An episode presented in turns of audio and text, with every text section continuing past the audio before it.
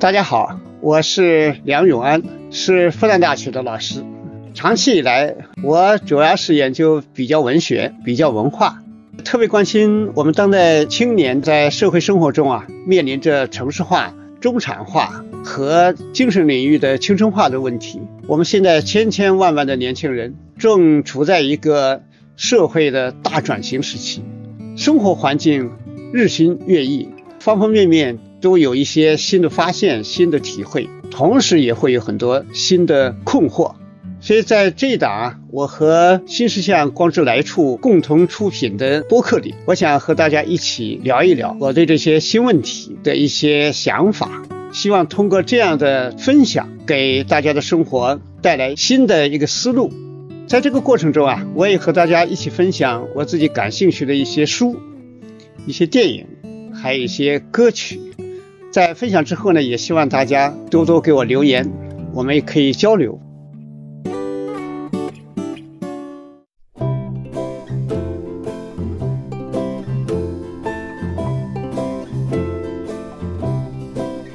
现在呢，正是大学毕业季，也是求职季节。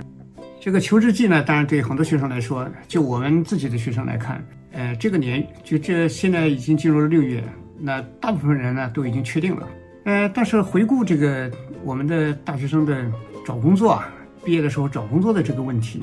这个其实呢还是一个特别艰难的过程。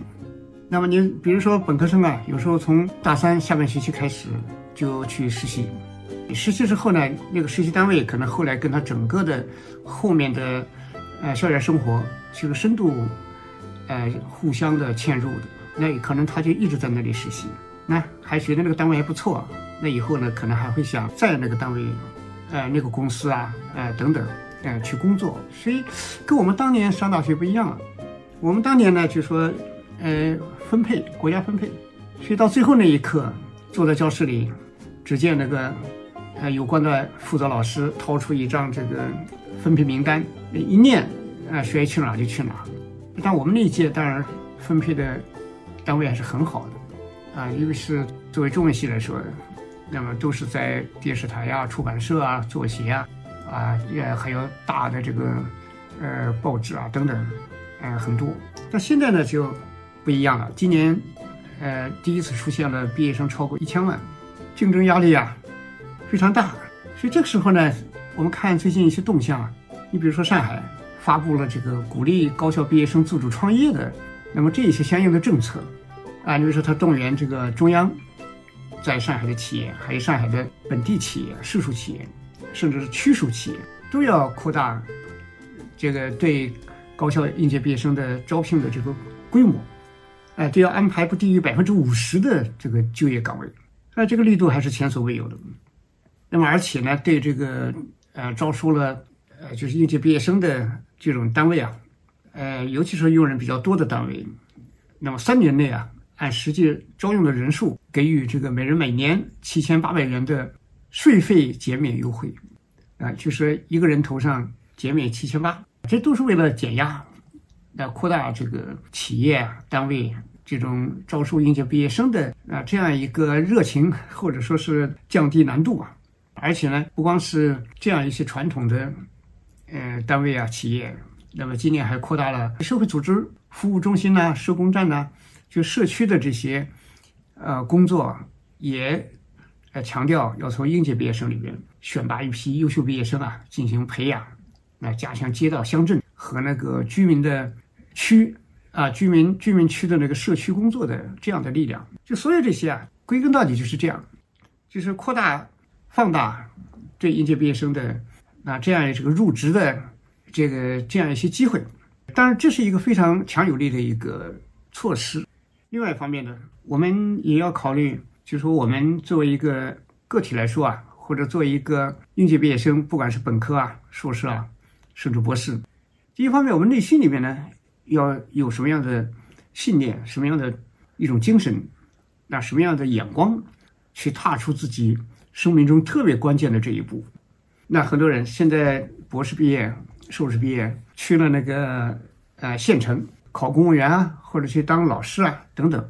啊，这些为什么去呢？因为它里面有一个明显的好处啊，嗯，就是稳定，就是对未来啊，它的这种可预期的，那这样持续的这样的一种职业前景，那心里比较有数。所以就是我们传统的一个名词，就铁饭碗，就这些就类似于铁饭碗的岗位，就啊非常多的人拥过去。那么这个季节里边啊，啊，也不光是一个地方的现象。你比如说浙江省最近我看新闻报道里边。丽水市的一个县，一个遂昌县，给我们的印象不是很深的一个小县城，就是呃跑去那里竞聘的，那里面四个是博士，啊十九个是硕士，那么一个本科毕业的是浙江大学毕业的，然后去应聘的都是这种县里边的县级的这种事业单位，还有乡镇呐，甚至街道的那这样的体制内的这样一些岗位，嗯，这个还不是孤立的现象啊，全国各地。呃，就是比比皆是啊。我看有的新闻是在北京啊什么啊，去竞聘那个城管里边的那个什么辅助岗位，啊都有，还是博士毕业。所以你看广东一个叫和平县，他发了个招聘信息，一瞬间呢就有这个七百多个硕士博士去向这个小县城应聘，里边的那些学生来源呢，里面包含着像中国人民大学啊，像清华大学啊，啊还有海归。啊，而且海归的那些学校有些还很很不错。我们常常说啊，是一个今天是个不确定的这个世界。像我们很多人想寻找到一点平安啊，寻找到一点生活的啊这样一个支撑吧，这样一个心里边他的那种这个平顺感。其实这有这样的话，就我们可以看到这些县城啊、乡镇啊，它的这些体制内的这些工作。啊，就有很多年轻人愿意去，这个完全不是什么坏事，就完全不是什么坏事。为什么呢？我其实以前到那个乡村呐，到县城啊，到什么也去过不少。就是以前我们人才的分布它很不均衡。我在硕士毕业的时候，呃，我那时候没有直接读博，是后来工作了才继续读，又读。就是我硕士毕业的时候，我们复旦大学那一届一共毕业硕士生全校加起来一百名。然后去的呢都是非常好的单位，啊，好多地方都抢着要，啊，抢着。当时呢，你看研究生教育的这个规模不大，啊，八十年代中期不大，所以人才紧缺啊，是人才很自然的。那比如说当时你一个硕士毕业，要去中国的一些大学去教书，那是非常顺利，人家巴不得你来。那不像现在啊，你博士毕业啊，哎呦，你想去申请一个大学的教职，那可是太难了。你像我们复旦大学现在学校。嗯，好多年就这样规定了，本校博士毕业一律不准留校，啊，通通出去。要招收一个新老师都是全球招聘，这形势已经完全不一样了。所以我们这个一个社会的发展的标志就是优秀人才下沉。哪怕在一个乡镇里面，你也可以看到非常好的学校毕业出来的博士生啊、硕士生啊，因为智慧是不分层级的，这个整个大地上各种工作都需要这些。有非常好的知识、非常好的专业能力的人才。一个社会只有这个人才的分布啊越来越扁平化的时候，这个社会的发展层级才会高。所以说，我就在西南的边疆，有时候就看到啊，你像四川啊等等一些内地，就看那个大山沟里，但是高铁通过去了，所以一个山村望着那个那个山谷上面的那个高高的桥梁，那么现代化的高铁，啊，都世界最先进的，轰轰轰，每天。来来回回好多趟，但是这个底下这个乡啊，它的里面的知识含量啊、科技含量啊、生活啊还很朴素自然啊，就是还生活在好像是前工业社会一样，所以整个社会我们是有太多的这种发展不均衡啊。说人的流动性啊，人才的流动性，确实是一个社会它一个发展的特别鲜明的标志。所以这点上，我觉得是个真的是个很很好的事情。硕士博士去县城去乡镇，你像在美国的时候，在美国的时候，你看那个开出租车的开出租车的那个大学毕业生，那比比皆是啊。那我们以前听说还觉得大为吃惊，哇，太浪费了。其实真正去了以后，你才可以看到这很正常啊。所以这是从这个方面来看呢，没什么不好。但是呢，另外一方面，我们要看到这个问题的一个观念上的、思想上的、价值观上的一些。一些需要注意的方面，就是到底为什么去？如果觉得这一生啊，在一个乡镇也看到了自己创造的空间，一个发挥自己青春力量的地方，啊，就是大城市人挤人，我到这么一个小的地方，我把我的知识带来，专业带来，可以造福啊，这个我工作的范围里面接触的辐射的这么一个乡土，啊，我可以在这里啊找到自己的一个独特的价值实现，那么这就很好。但如果说是因为觉得，哎呀，跑到不管怎么样，不管我学的东西能不能发挥，但是我赶快先进这个一个体制啊，或者先进一个呃稳当的地方啊，把我这一辈子啊，先做一个平安计划，然后让我在这里像保险箱一样的，那获得一个，哎呀，就是终究心里面有那么一点安全感的这么一个生活，哎呀，这个呢，我觉得要好好考虑了。什么叫好好考虑呢？就说你到底是。就是是不是喜欢这种生活？你要确定自己一辈子甘心追求这个风平浪静，那么这也是一种活法。人是不相同的，是很不相同的。有的人真的适合这样过，你不能说这样不好，不要做这种预先的价值判断。对他来说是很适合的，哎，那就很好。但是今天我要想说的是另外一种人，因为年轻，因为阻力大，所以呢，这下子想找一个顺一点的地方，稳定一点的地方。但是可能你活到。你现在，比如说你硕士毕业二十五，你可能到了三十岁就睡不着觉，觉得自己的生活啊每天这么重复，心里就觉得这辈子就这么过了，一眼望到头了，你会觉得沉痛、焦虑，啊，觉得自己心里在挣扎，啊，心里面炮火连天，自我斗争。你会不会是这样一个人？还有一个呢，也许在工作里面经常，你比如说我的学生以前去那个外省，他可以留在上海，就没留啊，他跑到那个。啊，外地这个一个地方到了一个市县级市，然后到那里的宣传部当了个干部。一开始觉得很兴奋呐，很好啊，哎呀，走向川菜各种生活。到后面发现他不太适应这种生活，哎，到后面就就心里就觉得，哎呀，每天干的就觉得很忙碌啊，不知道在忙什么。最后呢，辞了职，所以也是才知道自己还是要过一种比较自由自主、有自己创造性的生活。那么从头再开始。所以我是今天想，不是说每个人都应该，啊，过一种大风大浪，或者也不是每个人都应该过这种，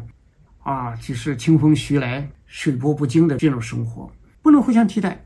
但是这里面就埋藏这个问题，就是年轻人应不应该创业，应不应该有一种挑战性的生活，应不应该去做一些新事？所以这就是这么一个，就是有的人的本性，他可能是有这个内在的这样一种激情的。但是在大形势下，就会去选择太平的安稳的生活，啊，如果一辈子能走下去，那也很好。但假如你半道上不甘心了，觉得特别的难过，哎，那就是有一种人，他要真的要思考这个问题，是不是应该一开始就自己创业，走自己的路？不知道大家怎么想？大家可以想想自己是属于哪一种啊？喜欢什么日子啊？从我来说呢，我也是觉得，啊，就是人是千差万别的。一种生活呢，你不能说这个生活它适合不适合啊，等等这些，没有一种生活是适合全人类的。但是我这里还是想谈一谈自己的多年以来那么多学生毕业积累下来的一种感受。其实我还是觉得，就是学生里面有一部分人，他适合去做一种啊，具有像大航海时代哥伦布式的、麦哲伦式的那样一种开拓性生活。然后自主去创业，创业的背后是什么呢？是创造一种新的，创造一种跟别人不一样的啊那一种新的精神空间、生产空间、创造空间。那么这样的学生，我觉得现在总的来说还太少。很多人是其实，在那些深处是可以走这条路，但是被环境所掩盖。那么形成一种好像要人生要求平安的这么一个状态，是这一点上我觉得是就是比较可惜。我一直在说啊，年轻人应该是什么呢？年轻人应该过一种先难后易的生活，而不是先易后难。先易后难呢是什么呢？就是找了一个铁饭碗，哎呀，觉得那个生活自己喜欢不喜欢那另说，先把安身安顿下来。啊，然后呢，这个生活在里边的，跟着社会的主流，然后买房啊、买车啊、结婚啊，各种就是一步一步的，就这么很顺着走下去就行。我就担心呢，这里边有些人到最后走不下去，为什么呢？我们真不是农业社会，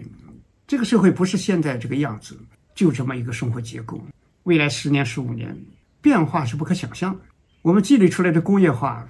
工业化的阶段就是经济建设，在这个之后啊，到了一定的程度的时候，必然是人的建设，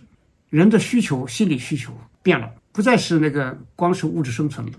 他那个东西已经体会了。这时候呢，在这个年龄的不断增长，阅历的不断扩大，最后对这个世界具有选择、有分辨了，就会感觉这个世界最美好的东西还是人的内心、人的情感、人的创造性。我们你看很简单了，我们在社会生活中，你看到一个人今年是这个样子，明年是这个样子，后年是那个样子。你十年前认识他，到今天你看着他啊，除了容貌一点点的老，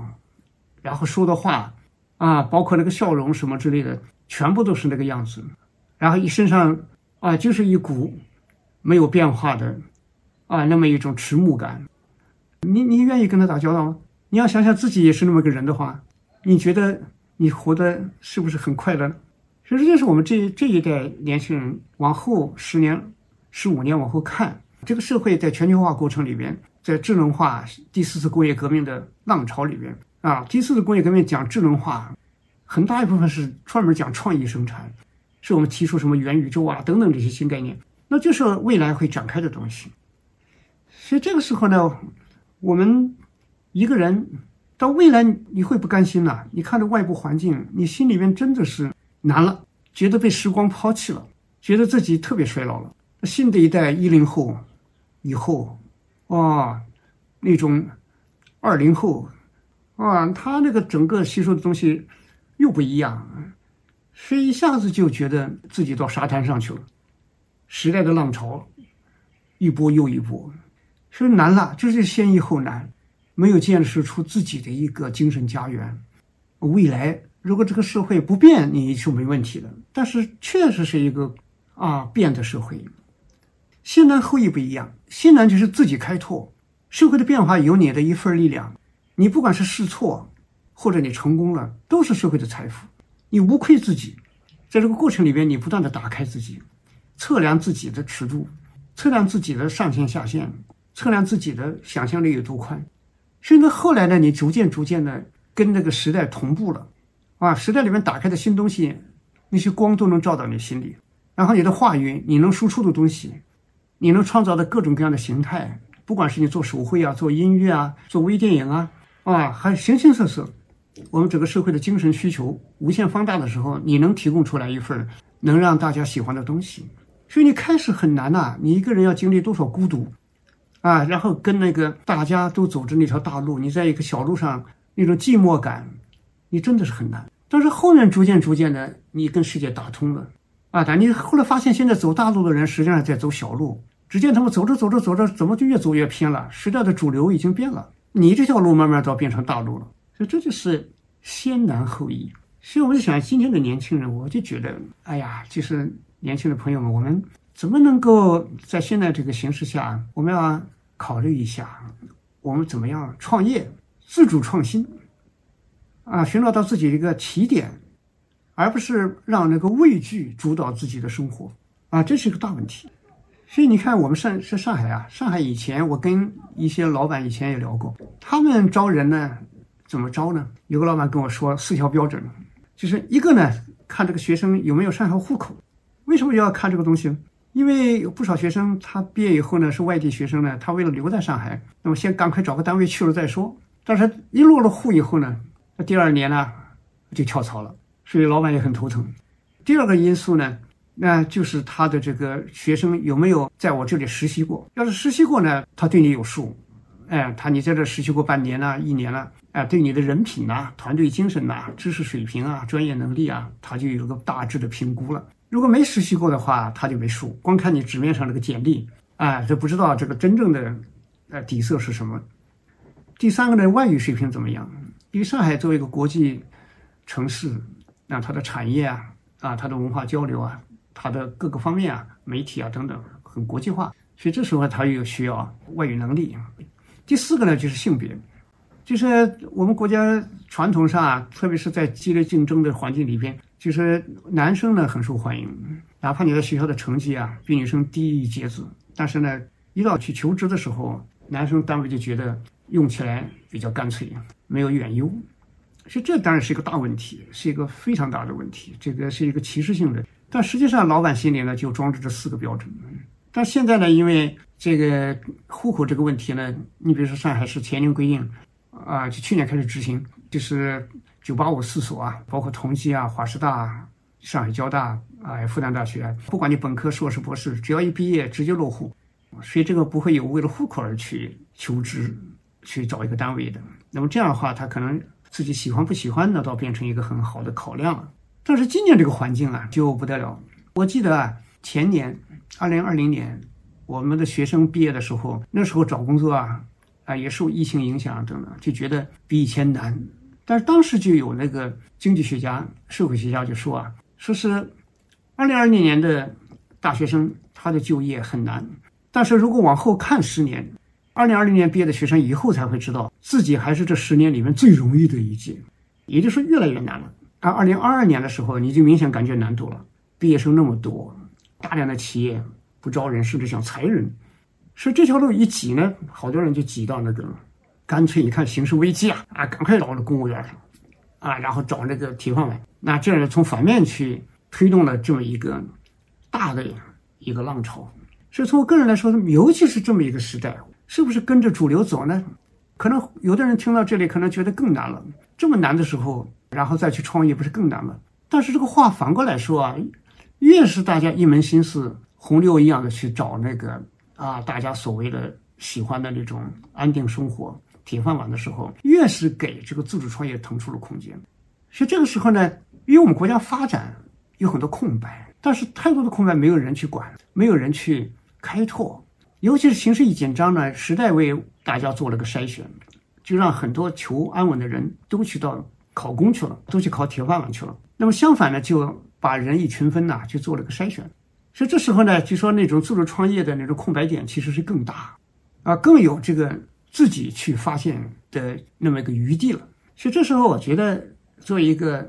应届毕业生啊，尤其是像本科生，呃，可以尝试着做一点自主创业。当然，这里面首先的一个问题啊，就是父母。我们中国人最大的特点就是善良，父母呢对你那么温暖，那一直在拿出百分之两百的力量来哺育你，给你上好学校，各种各样的投入太大，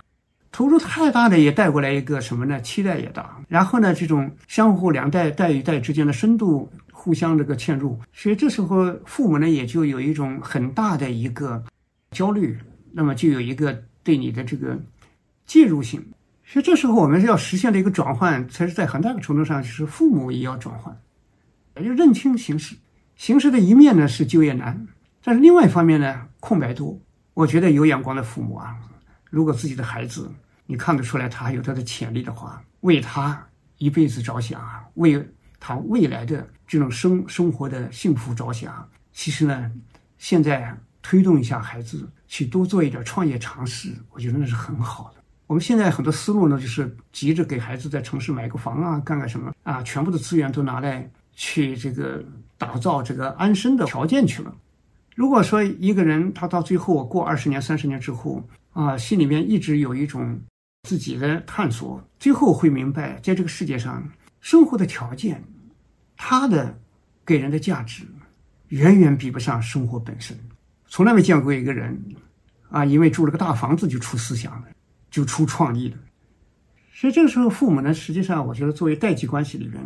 我我跟那个学生家长聊起来，经常会鼓励这个家长让自己的孩子让啃他三年老，这三年干嘛呢？就是多试试吧，然后各种事情都做做，体会一下到底自己什么事情做的最高兴，又苦又累又高兴。那最后呢，知道自己本性上和自己的文化属性上适合干什么，这个才是最重要的。一个人啊，他真正去寻找自己生活道路的时候，这个才是一个真正非常非常有质量的人生。很多人太缺这一环了，就是很多人就是在追工资高啊、工作稳定啊，然后就是这方面的考虑，中间就跳过了一个精神成长，跳过了一个自己的内心打开，跳过了自己的这种文化识别、价值的内在培育。没有，好多人真的是这样啊。忙忙碌碌，忙到后面不知道在忙什么，好像成果可以量化一下，买了这个，买了那个，内在的精神在哪里？我们跟一个人打交道，当然也是我们搞文学的人这个习惯，他的谈吐，他能谈出什么样的自己的东西？然后他看世界的眼神，上了街是不是只盯着那个啊那些消费品店？他看在街上的人有没有兴趣？五颜六色，行行业业，男女老少，人眼神里面透露出来的生命时光，有没有兴趣？有没有观察？这就是衡量一个人他的精神发育啊。如果谈的都是哪里有好吃的，一出门就是在做那个攻略，都是哪里馆子好，等等等等，那就太单薄了。所以，我们今天孩子，我们从自己的成长里边，很多从小应试教育中，从幼儿园、小学、中学到大学，中间独独缺乏一个精神的这么一个打开探索的过程。所以，这笔投资，从父母来说啊，就是对，是是你最最最有价值的投资，让孩子知道弄明白自己喜欢干什么。所以，这个是太重要了，这个是我们现在普遍缺乏的。就是啃老啃老，不是说真的让他懒在那里躺平在那里，而是说啊，让他推动他去西部啊走一走，或者云南里面少数民族文化里面，试着去采集点什么东西啊，采采风啊，参加一些劳动啊，或者一些公益活动啊，或者一些我们社会里面的一些现在有一些很好的中间组织，然后去做一点参与啊等等，都试试嘛。甚至一个人去沙漠边上坐坐，体会一下荒凉，过滤一下。生活是阳光里始终很热闹，五颜六色。干脆在一个沙漠里边住上两个星期，看看这个简单的世界是什么。在这么一个对比度里边，它变得光透的多一点，然后心里边呢会有一种对世界的新感受，建立起对世界的一种新的一种联系，都好啊。所以我觉得这个事情，我们现在我们传统农业社会不做这个事情，为什么不做呢？因为农业社会嘛，几千年都那个样子，没什么新的，就是耕地。所以就没有不需要做。这今天这个社会是不断的在打开的，不得了的打开。所以你这个孩子培养的能力，他的精神，就是这个是最重要的，让他在这个世界上找到自己的一个落点。一个人哪怕你进了铁饭碗，这个心里边其实呢，还有非常活跃的一种潜在的激情，他心里面实际上一直就是一种半条命在活。他另外一个真实的那个东西一直就没有释放出来。人难得活一次，就照在这么一个罩子里。给自己打上水泥厚厚的水泥封住啊，这个不如我觉得这个活法就不对了。所以我想，这是我们从代际关系里边，这个父母就要理解的。我见过不少父母啊，简直是把自己的在外省市的那个房子几套卖掉，给在上海付个首付，然后一个月要还贷是一万七两万的呀，全部的生命能量都是都都弄到这上来了，也还真的是一个问题。所以我们说，这些钱如果变成创业基金的话，啊，当然这个问题我们可以简单的提一提。你那个首付两百万、三百万的，如果是孩子他自己做个小创业，或者几个人联合起来做一点创业，那恐怕也是一个不同的生活。我在上海认识一些开书店的，那个投入资铺底资金也不见得太大，嗯，那后来还是可以啊，啊，是这就是创新自主创业啊。其实，在我们这个社会里面，现在有多样的渠道，啊，多样的空间，整个社会都要关注这个问题，给青年人加油。你比如说小微贷款，我一看看印度。印度，它第一笔小微贷款才一百二十几美元，它的银行职员很多在站在街头，就像相当于人民币几百块钱都可以贷，所以年轻人启动比较容易。想到这个年轻人创业的时候，我就想起英国作家沃尔夫所说的那个话，就是他说的是女性，他说一个现在女性啊，如果要想一辈子写作的话，那么就一定要有一个自己的房间，那还要有一点钱，那他说的是这个。那其实我们现在年轻人呢，在刚刚出学校啊，或者刚刚起步的时候，嗯，他确实是有一个对自己啊那么温馨的个人的这种生存的这种物质空间的要求。那么另外一方面呢，还其实还有另外一个东西，这个我就想起来佛教里面讲，一个人要有自己的心宅，就是心的那个住处。这个心宅和这个物质的那个住宅啊，它还不一样。那心宅呢，就是自己心里的物，然后对生命的物，然后自己喜欢生活在一个什么样的精神空间里边？那么由什么样的那种精神的细节来构造自己的那么一个精神的安居之所？所以年轻人实际上是面临两个问题，是这两个问题呢，有时候就是后面那个我们的精神住所，如果用那个。已经呃去世的作家王小波的话来说，就是一个人的精神家园。所以年轻人实际上是面临这两个建设，那一个呢就是自己的物质空间的建设，另外一个呢就是精神家园建设。所以创业呢这个概念啊，它可不是简单的。我们如果有时候理解的恐怕就片面化了。这个创业一方面是我们就像办一个工作室啊，办一个小企业啊，或者是做一个什么啊经济的实体啊啊等等，那这是一种创业。但其实呢，我们在一个年轻的时代还在创另外一个业。就是我们自己打造我们自己的精神空间，使我们的一生啊有一个自己的皈依，自己的这么一个富于精神创造力的啊，然后有一个非常好的情感温暖的那这样一个无形的文化家园、精神家园。所以，这个创业里边呢，我们说啊，其实呢，从这个角度看，到底是哪个重要呢？其实有时候。我们年轻人里面那个问题，就是心里也有喜欢的生活，但是现实的压力很大啊，所以那个面对自己的生存，可能更多的还是强调在那么一个物质的那那么一个创造里面。有时候也谈不上创造，就是一个物质的基本生存。所以我们在这个，尤其是啊一二岁大学毕业、本科毕业，或者二十四五岁硕士毕业，就二十到三十之间这个阶段里边，孰轻孰重？创业的时候。就是我们说去找个工作啊，或者什么，一定要考虑这个问题。以前我说过，就是三十岁是人的一个分水岭，就是承接前面三十年，也承接后面的三十年。所以，如果你在三十岁左右的时候，其实你没有找到自己的方向，然后只有一份工作，但是没有自己的精神家园，没有建设起来，那这个业呢，就是偏的，就是一个不均衡的。所以我们说，在上一代父母这一代的生活，其实呢，因为我们的经济建设还比较落后。所以呢，一个人呢一辈子精神方面呢，可能还很难有一个个体自身的那这样一个自主的这么一个创造。而我们今天的年轻人呢，实际上在我们今天这个时代，我们的文化有个非常大的一个变化。我们说今天的年轻人和这个上个世纪六七十年代甚至八十年代的年轻人有个很大的不同，就是那一代的年轻人是按照演绎法生长起来的。什么叫演绎法呢？就是古希腊哲学，亚里士多德，那就是用一些概念，用一些东西来推导。那很简单的，比如说这个一个人必然有这个缺陷，那么好，那么亚里士多德是个人，推导出来他必然有缺陷。所以我们就是用很少的知识，在一个社会知识含量啊还不是很丰富，那每个人的那样的一个知识拥有，尤其是知识视野啊经验还很缺乏的时候，我们那时候也没有什么全球化。那普遍的还是个农业社会，所以这个情况下，推动我们一个人发展的时候，有时候就用我们有限的信念推演出去，啊，这样一个演绎法啊，作为一个人，那应该艰苦劳动。我是一个人，所以我就要艰苦劳动。那么就这样的推动我们一个精神品质的建设，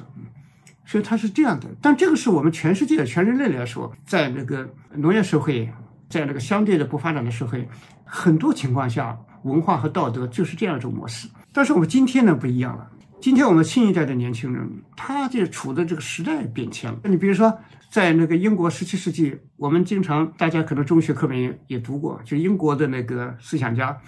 啊，也是一个杂文家，培根啊，他写的那个，比如说《论读书》，啊，这么一个人。这个人你别看他很简单，我们光看他这篇文章，但是他提出一个新的思维，就是归纳法。归纳法就是在这个世界上。我们不断的要扩大自己的经验，然后从新经验里面归纳出来一些新的理念、新的价值，然后呢，去使我们的和世界的联系更丰富，这个就很好啊。这就正好我们今天这个时代是个急速转换、全球化大大发展，我们今天特别需要这种归纳法啊，而不是用一个有限的原理去推演出来。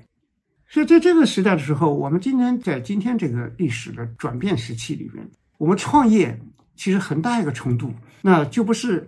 简简单单的用一个，或者是中学接受的一个教育一个理念就可以去完成我们一生，不是这样的。我们今天在二十到三十，甚至三十到三十五等等这些阶段里面，我们要不断的归纳啊，所以这也是个见识，也是个创业。创业是一个包含内也包含外它的一个过程。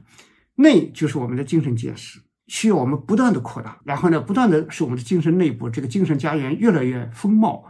越来越多样，越来越有一种宽广，然后外在的你的需求不一样了，你对生活的理解不一样了，人生的理解不一样，所以你要做什么事的时候，你的想法也在变，你的创业的那个打算也会在变，你会按照自己的不断扩大的经验，不断改变的意识，然后你要去做一些给这个世界添一点新东西啊，要去做一些新的事情，然后跟一些新的人联系在一起，你就不会孤陋寡闻的只守在原来的那一点点认识上面。所以这就是我们今天这个时代讲一个年轻人，我为什么说要创业？创业是你非常好的一个修行，是你非常好的一个成长啊！你必然是要在自我的扩大上，然后不断的、不断的提炼，然后呢，不断不断的去要去实现自己的新领悟出来的这些价值。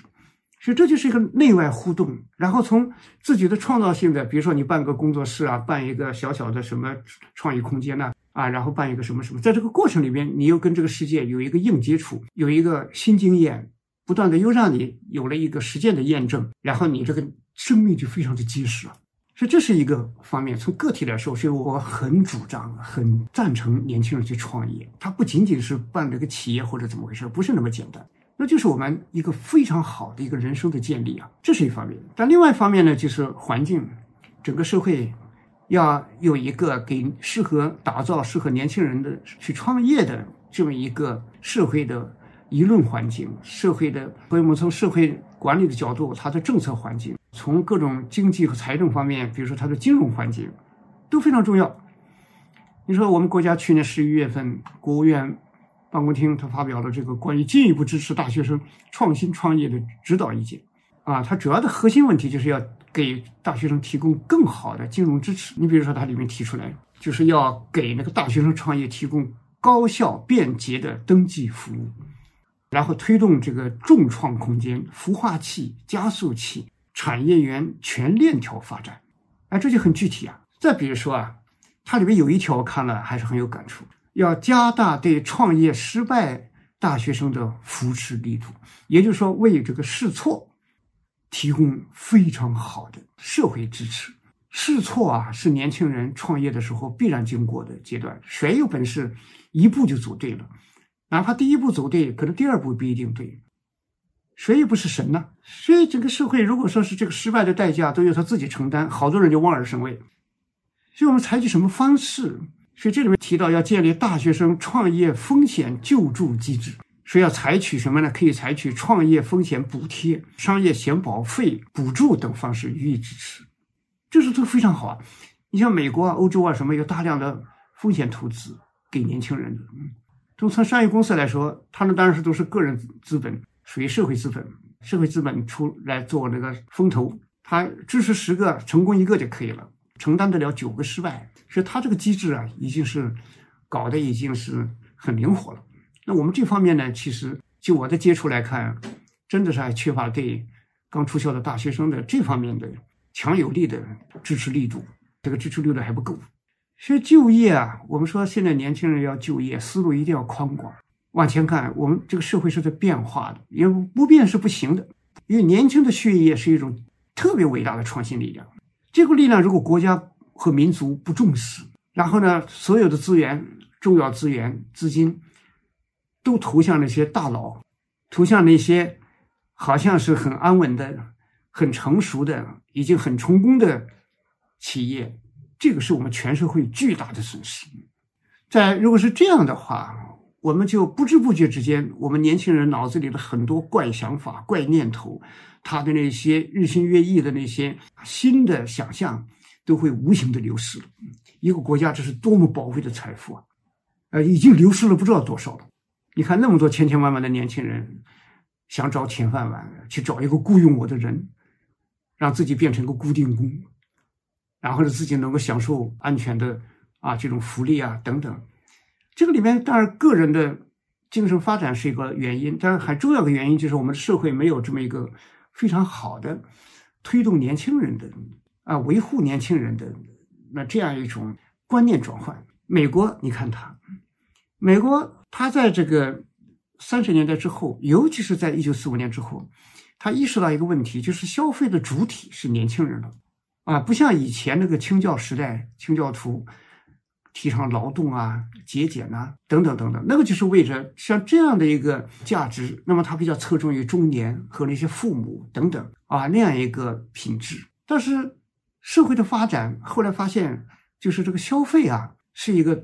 推动社会经济发展的一个特别特别重要的一个要素。我们说一个国家里面，你看它的投资，看它的出口，但另外一个特别重要的是看它的消费。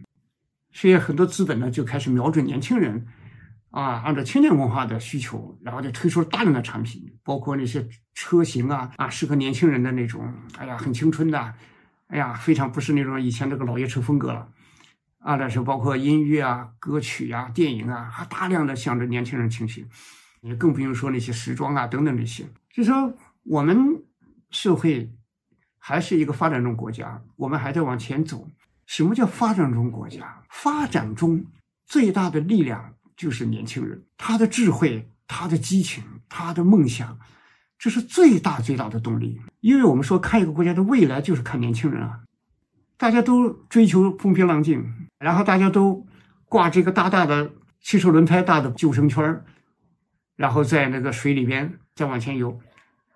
哪里会有那么一个乘风破浪的气势呢？那不会有啊。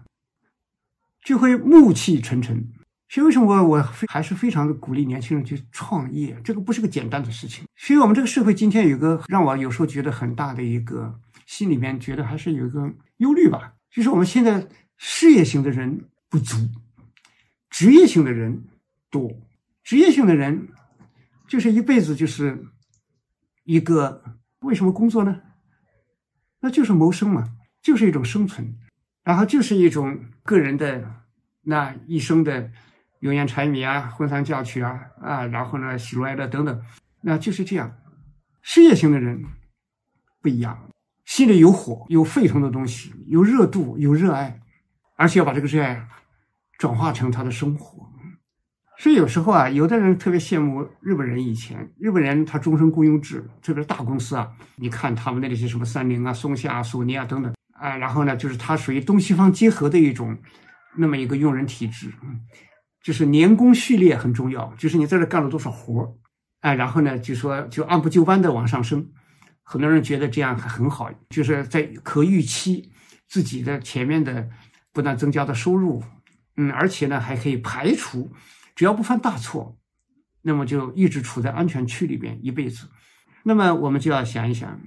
为什么日本在。一九八五年广场协议之后，然后进入一九九零年之后，为什么经济一直就这么啊不振？啊，失去的十年，后来失去的二十年，现在看起来失去的三十年。这里面呢，其实就是职业性的人多啊，都是那些城市里边的非常非常的有序的，啊，有礼貌、遵守规章、有这个非常好的自我约束的这样的一些白领，然后呢，生活在终身雇佣制里边。缺的是什么呢？就是面对一个时代发展，那种惯性啊很大。你说日本手机曾经在中国多么风行啊，但现在为什么就不行了？它的那个系统封闭性啊，他那个什么？我在日本工作那几年，就眼睁睁的看着苹果打进去，苹果打进去之后，打破了这个日本人原来自己的那个那一套啊，使那个手机本身的那种开放性增强了，所以一家伙就占了日本几乎一半的市场。这里边啊，创新大学生。毕业以后创不创业，跟整个国家创不创新啊，其实这个里面还是有很深的关联度的，这是个正比关系。所以为什么美国那些公司里面有个重要的构成就是猎头公司？那个猎头公司啊，专门盯着那个不知道他那个情报做的怎么好，那个信息的那个吸收啊，那种收集啊，敏感度啊特别好啊。就是你哪怕你刚刚一个博士毕业的一个搞 IT 的，不是搞计算机的，然后到了一个公司去干得很好，他立刻就盯上你啊，给你发信。然后呢，代表别的公司挖你，就这种挖人公司啊，这种猎头公司真厉害啊！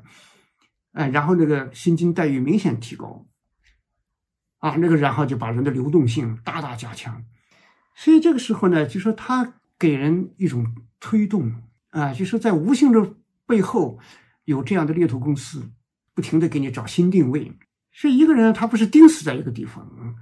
我们中国古话说啊，树挪死，人挪活。所以我们说，一个人一辈子就想住进一个防空洞一样的那这样的生活。但是我这个也要说啊，不是说贬低这种生活，我觉得对很多人有很多人来说，也是真的很适合这个生活。呃，跟人的自然气质啊，跟人的心理特征，那跟人的呃生活经历有关系。那么有的人真的是很适合这样生活。但是我今天要讲的是，我就是担心不适合这样生活的人，然后随着大潮流硬是要去这样生活，那将来就难过了。然后不但是他难过，整个社会也有损失啊。所以这就是我为什么要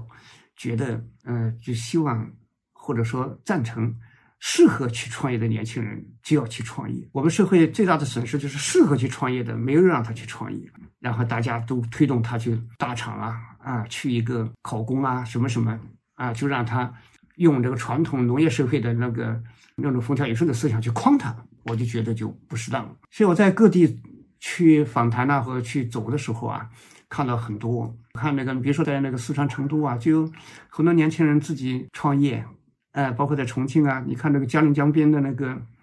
那个军歌书店啊，我印象很深，那就是一个当过兵的人，特别喜欢书，他也不是个知识分子。哎，然后就在那个那个重庆的老码头地区，靠近那个江边的地方，开了一个很简单、很简单的书店，而且里边呢，他卖的都是一些重庆当地的地方志啊、历史回忆啊，那显然不是热门的。他就是爱这个嘛，他就喜欢这个，哎，就办了那么个书店，还卖茶什么的啊，就是很朴素，没有什么那种那种品牌书店的那种精巧的装饰啊，那都没有，所以这就很好。嗯，就是创业不是说把你想的多么大，一定是。哇，体量很大，嗯，然后呢，名头名头很响，不是这样的。所以你看那个军歌书店，那现在也是一个年轻人很喜欢的店啊。到了那里很放松啊，而且看到另外一种生活。那个军哥两口子，他们自己很悠然自在的，挣钱不多，但是心里高兴。所以我说，在整个世界啊，我们要意识到一个问题，就是我们今天我们说用个简单的经济数据，就是我们人均。二零二一年是一万两千五百美元，其实呢，向着两万在发展。那个时候的社会分工啊、社会需求啊、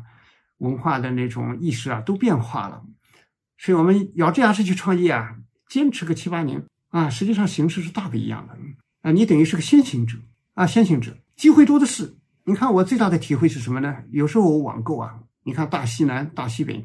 山里边有一些物品啊，他做的烧饼啊，做的酱啊。或者一种什么东西，味道很特别。你说我网上贵州那个独山那个地方，它有一种盐酸菜，味道很特别啊。我以前坐火车经过，买过几罐子。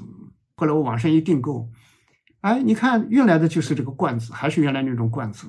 拿那个竹编的那个那个套子装着，快递过来了。但现在过来的就是个孤零零的一个腌菜，但是每个地方有自己的文化资源。文化储存，这个腌菜跟当地也是一种无形的文化资产，但我们就不了解啊。就是我们的物流之上，然后那个文化流没有流动起来，嗯，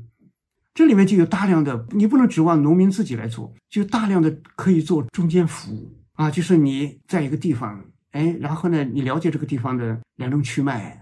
呃，然后历史的沧桑，然后他这些民俗啊和民间生活里面的这些来路，你知道，所以这时候呢，我们说你。你吃这个腌菜的时候，你的体会是不太一样的，啊，你知道这个地方的少数民族，啊，多少年前他们为什么就地取材做这个东西，啊，是怎么样？所以任何一种物都是人类活动的那一个伙伴，所以这个时候呢，我们如果是有个更宽的文化体验，跟这个物结合起来，那个内心的一个过程就会有不少的变化。所以我们说啊，这个在这个世界上每个地方都有创新点。不要把总想着我们就是攒点资金做个硬货，就是一个物质生产的概念。那我那个印象很深啊，英国格拉斯哥，格拉斯哥工业化时候是英国著名的一个工业城市，但后来衰落了，制造业衰落了，破败的很。那怎么办呢？人们都流散了，都往外跑。哎，结果有些艺术家发现这个地方格拉斯哥原来的古典的这个苏格兰音乐里边还是很有自己的特点的。哎，最后就。就开始在那里做一些音乐工作坊，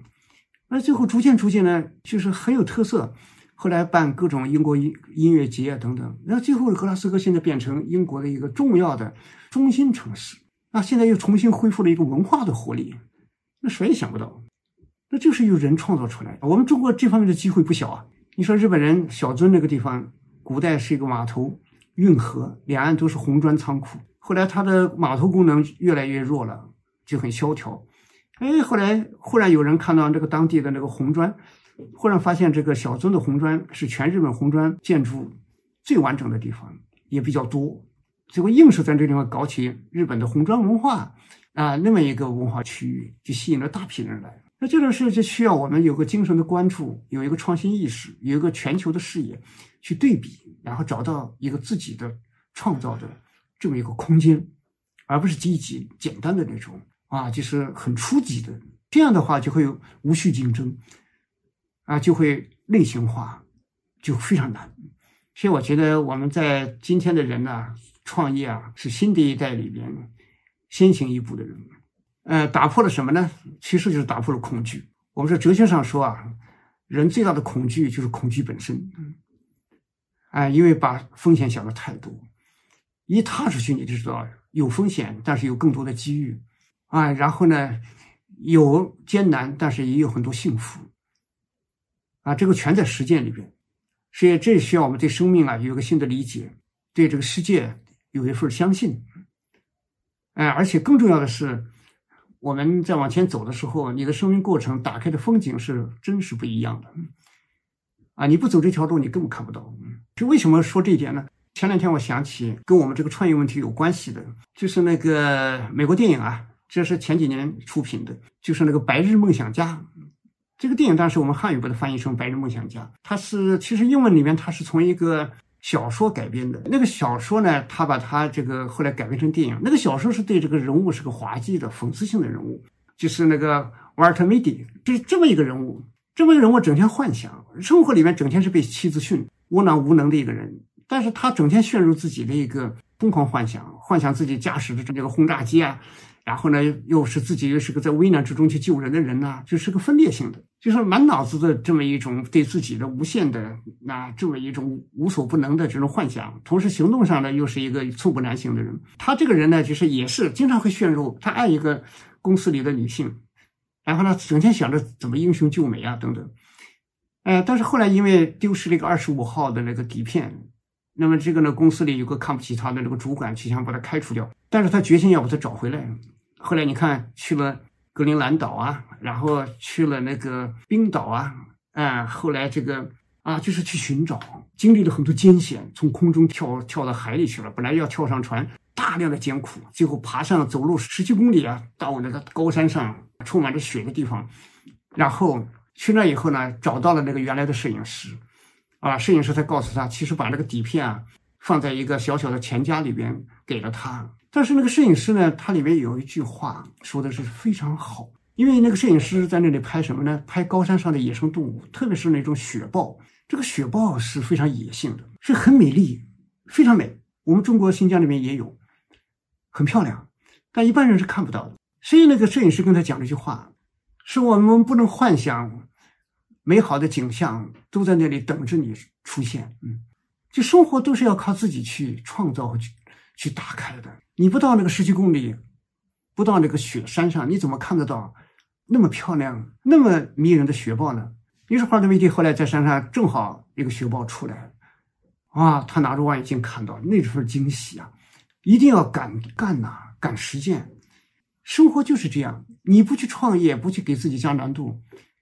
你生命里面就看不到这些在日常生活里、在循规蹈矩里面你看不到的东西。我就觉得我们生活最高的幸福就是这里。我们在惊喜中，我们在不断的攀爬、不断的经历这些风雨里边，我们看到了一路的不一样的风景。这个比起你挣了多少钱、买了多大的房子还要精彩。这就是创业它的意义，就是你的生命的一个自己没想到的它的美好。是拥有一个什么生命？它跟我们的这个创业也是很有关系，所以我说啊，我们要活在，呃前方，我们要渴望我们的生命有我们自己的打开，渴望我们的事业里边有从来没看见的东西。这个是在我们可能在我们的滔滔洪流都去追那个考公啊，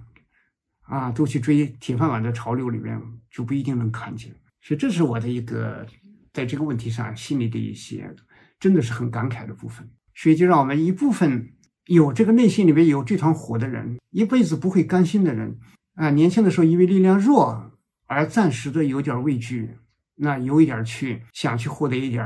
安全感的人，那么就这部分人呢，我还是真的希望我们重新调整我们的视野，让我们多一点自信啊，多一点勇气，甚至多一点野心，去勇敢的尝试。所以这是我的一个自己的一个特别大的。内心里边的一个愿望，所以最后呢，我还是想哎给大家推荐一首歌。这首歌呢，就是就是我刚才讲的这个《白日幻想家》他的一个主题歌，就是由那个冰岛的一个很不错的一个乐队啊，他们的这个演唱他们的一个谱曲。这首歌里面的歌词也是非常好的，就说有个蜻蜓是吧？然后呢，他自己有一天突然飞走了，然后又回来的时候带回来一个故事。好像一个怪物一样的啊，然后跳下来，然后呢，又又去跟那个什么蜜蜂啊战斗啊。他不是说有个善恶啊啊英雄啊或者怎么样，就是一个大自然里面的一个充满神奇的故事。所以这里面有个非常好的一种体会，其实我们人生有很多很多超出常规的东西，有很多非常幻境一样的存在啊。所以我们就要要飞，要要打破一个日常的这个局限，然后呢，在自由的时空里边。然后去伸展，去飞翔，去尝试，去探索。他这个歌名呢，刚才忘记说了，就是 “dirty paws”，就是那个直译的话就是 “dirty” 嘛，就是脏的爪子。但其实呢，它可能就是有一个非常非常非主流啊，或者非常有一个很创新的、很例外的。那那样一种这个呃生活姿态吧，生活的象征，有点隐喻性在里边。但有的人说这个这里面这个动物那么莫名其妙，那么凶猛；有的说是一种蜜獾呐，有的人说是什么是冰岛里边的一种特别的动物。那我们不管它，我们只是从意象上去吸收那它里面释放出来的那种激情。好，那我们就可以呃听听这首歌。